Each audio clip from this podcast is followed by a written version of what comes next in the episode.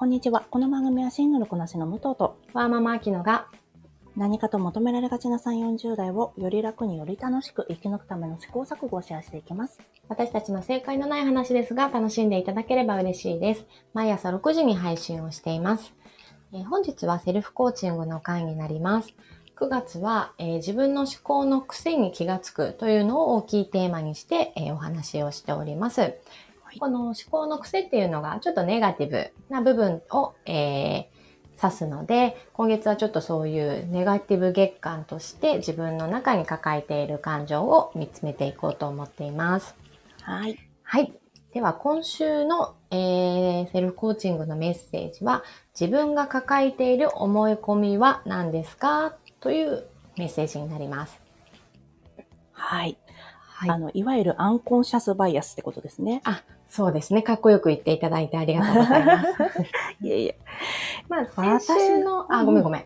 いえいえ。先週のね、メッセージとちょっと似たものではあるんだけど、うん。えっ、と、先々週の認知の歪みの10パターンを考えてもらうと、結構この解釈の違いによって、す自分の中に刷り込んでいる思い込みっていうのが結構見つめやすいので、うーん、そうなんだ。そこをあのちょっとね活用しながらっていうのもいいんじゃないかなと思いますが、いかがですか？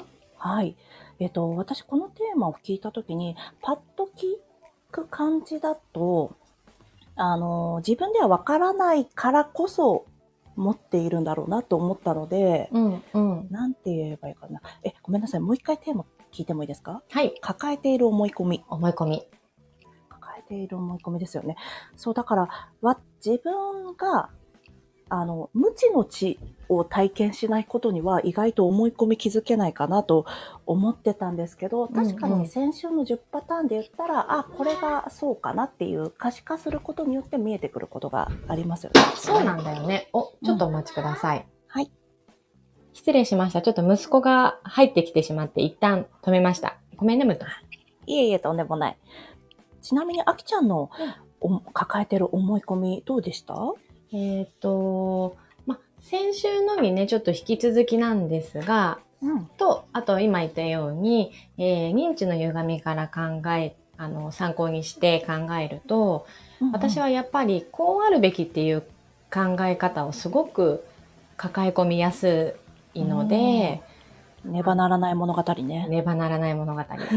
これ私が 好きだから言ってるやつ。これ、ちょっと後でリンク貼っときますね。以前、あの、第10回の放送でね、私たちねばならない物語話してます。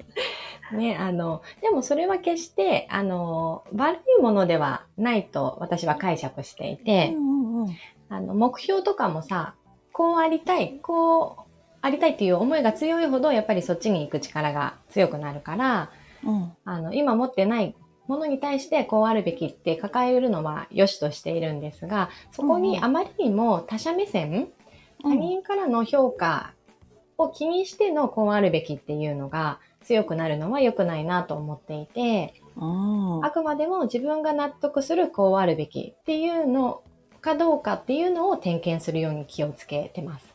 ああ、私のこの、これしなくちゃなっていうのは、うん実際私がやりたいことなのか、世間のねばならないを今内在化してるのかを一個一個見ていくってことね。そうね。なんか特にやっぱ子育てなんかは、あのーしてるとよく思うんだけど、うん。この時ちゃんとできてなきゃいけないとか、やっぱみんなとね、一緒にできていなきゃいけないっていうのは、どうしても、あの、我が子をそうやって見られてどう思われちゃうかなっていううん。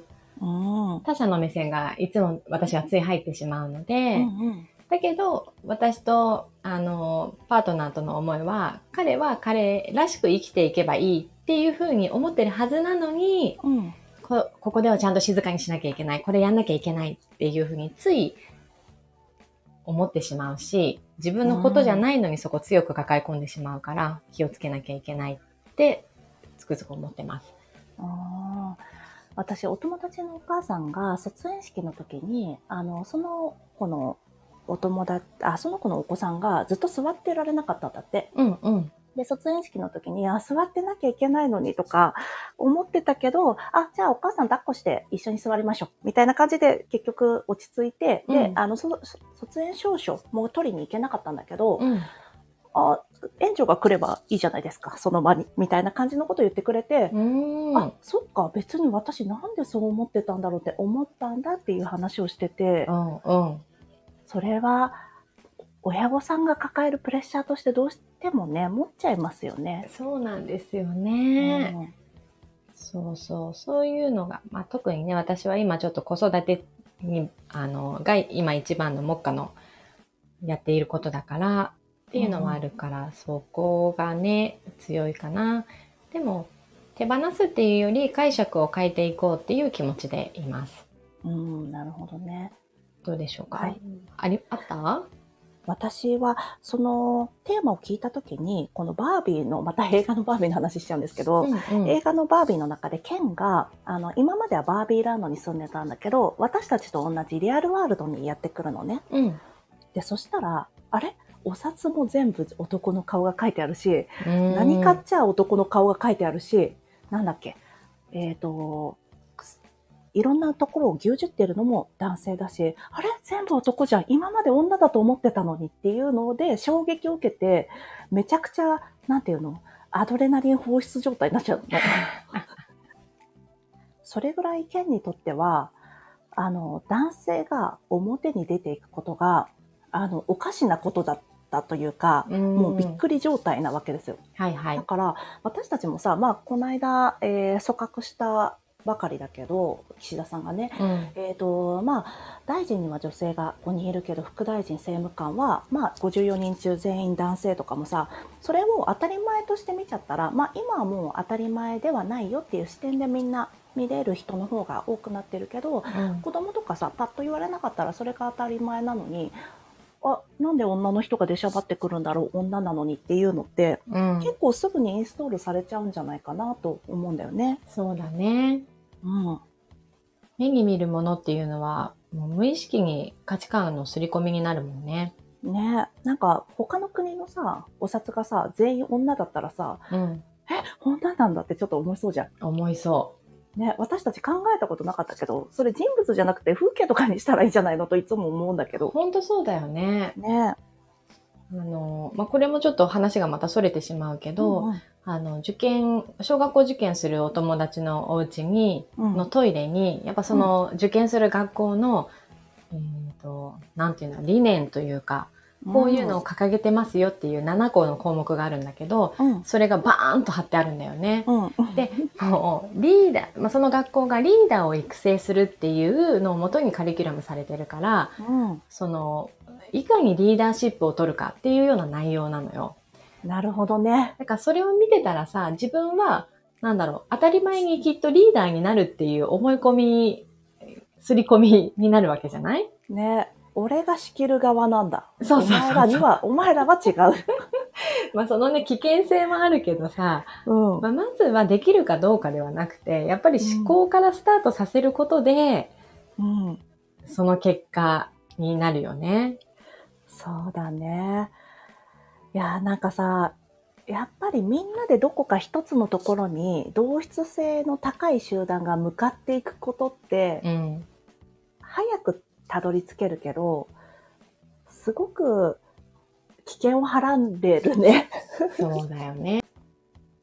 そう日本のさ、戦後の復興とかもすっごく早く復興したじゃない。うんうん。それはやっぱり同一性の高い人たちによる、えー全員で一丸になってがあるけど、そこにはやっぱり置いてけぼりになっていった人たちもいて、それによって健常者である男性のためにデザインされた社会っていうのが根付いてきたなというのは振り返ってみて私たちが感じるところですよね。長時間労働とかいろんな問題がそうだけど。うんうん。そうだね。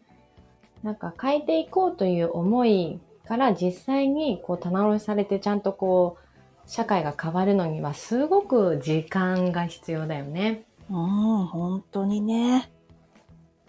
なんかこのさ、ねばならない物語じゃないや、思い込み？うん思い込みの中で、このさ、伝統を大事にしていこうっていうことと、なんだろうな、人権の問題って結構ぶつかっちゃったりするじゃないああ、そうね。そう。だから、伝統はもちろん、その人がその人なりに大事にしたらいいんだけど、うんでも他者の何かを脅かさ、脅かしたらダメですよっていうこともさ、同時にあるんだけど、私たちはやっぱり、この同質性が高いってなると、伝統を重んじる方を生としがちっていうことはあるよね。そうね。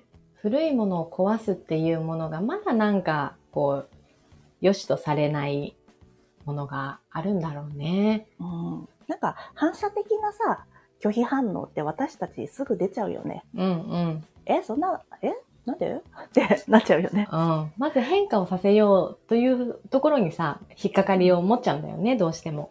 ね。なんかもちろん、そのままでいいものはいいんだけど、特にこと人権に関しては、そのままでいいものがなかなか少ないから、ジェンダーキャップ指数142だよね、みたいなさ。